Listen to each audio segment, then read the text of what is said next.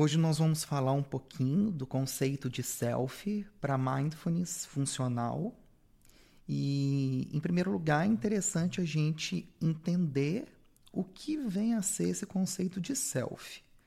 O self é de origem inglesa, obviamente, né, mas a gente pode trazer para o contexto brasileiro e aí é aquela tradução, né? Mim.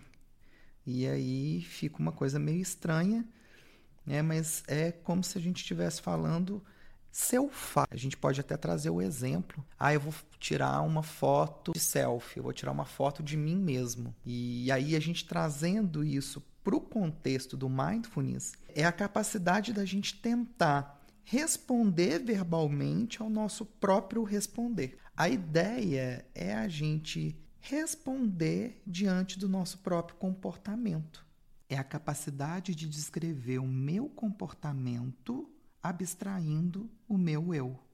E isso, de certa forma, é a nossa capacidade de tentar responder a um estímulo que vem do nosso comportamento.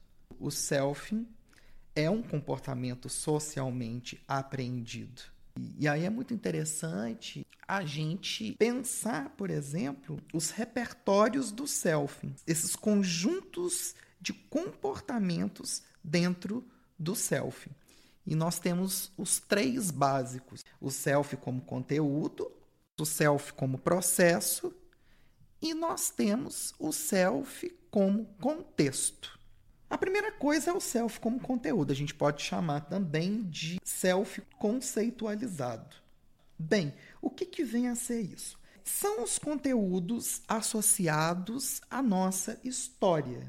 Aquilo que a gente vai construindo ao longo da nossa vida, que pode ser, por exemplo, os papéis e as etiquetas que a gente traz dentro da nossa história. E que, de certa forma, a gente acaba acaba grudando nessas etiquetas e nesses papéis, tomando isso como uma verdade absoluta. Vou dar um exemplo. Eu sou uma pessoa muito crítica. Eu sou uma pessoa muito ansiosa. Eu sou extremamente eficiente e perfeccionista. Você não é isso 100%. Isso é uma coisa que você cria como uma verdade absoluta na sua cabeça e você acredita nela piamente, materializa e pronto. E esse é o perigo. A gente não pode pensar que você é isso verdadeiramente. Esse é um grande problema, porque a gente não pode se fundir nesse tipo de pensamento que é aquele conceito de fusão é, apreendido dentro do mindfulness funcional. A gente tem que fugir desse conceito de fusão. Não significa que a gente vai mudar os nossos pensamentos e nossas crenças. A gente tem que saber acolher tudo isso. É, saber observar, enxergar de forma distanciada. Eles estão ali, mas eles passam pela gente. Eles não estão fixos. Eles não são é, uma verdade absoluta. Então, esse seria o self como conteúdo, ou também conhecido como conceitualizado.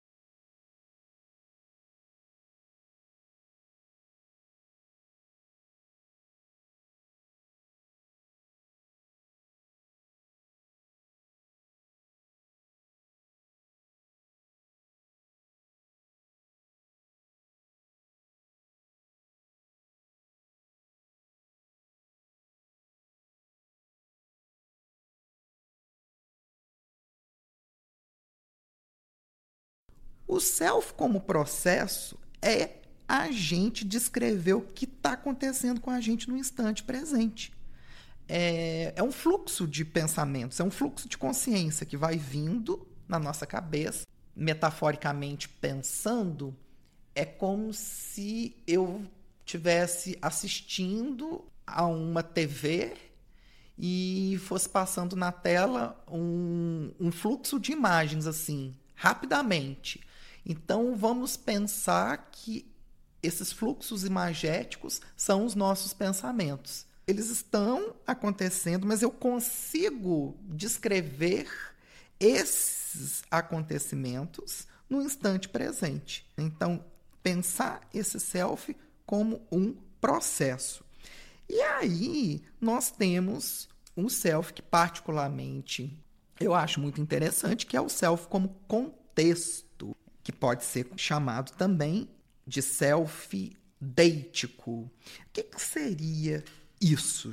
É essa capacidade que a gente tem, não é talvez essa capacidade, mas é a gente buscar desenvolver na gente trabalhar diferentes perspectivas deíticas, ou seja, eu vou observar o que está acontecendo comigo, independentemente de algum problema ou de alguma coisa que está acontecendo na nossa vida naquele exato momento. Então, eu tenho a capacidade de, independente do que eu dos sentimentos, emoções, pensamentos que estejam passando da minha cabeça naquele exato momento, eu sou capaz de ver aquilo por diferentes ângulos. É uma coisa que, de certa forma, não dá para eu ter um olhar muito direcionado. Por isso que é interessante a gente pensar que esse tipo de self como contexto não tem forma e ele está muito ligado a uma coisa que está além do conceito de espaço, além de um conceito de tempo. É uma coisa, de certa forma, abstrata. E aí, para a gente conseguir compreender isso de forma mais eficaz, a gente pode pensar em metáforas. Por exemplo, uma roda gigante. É, nós temos a base da roda gigante que está fixada ao chão Nessa roda gigante a gente tem as cadeirinhas, é, cada uma com as suas respectivas cores, e está sempre em movimento, ora no movimento alto, ora no movimento baixo, mas é um fluxo contínuo. Vamos pensar que essas cadeirinhas são exatamente as nossas crenças, os nossos sentimentos, as nossas emoções.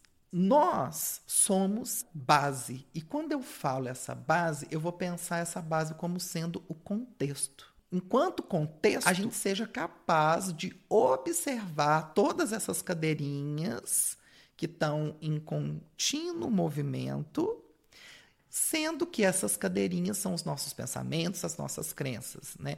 Ou ora eu identifico com eles, ora eu não identifico, mas eles simplesmente estão em movimento, ou seja, eles passam, eles estão ali como passageiros.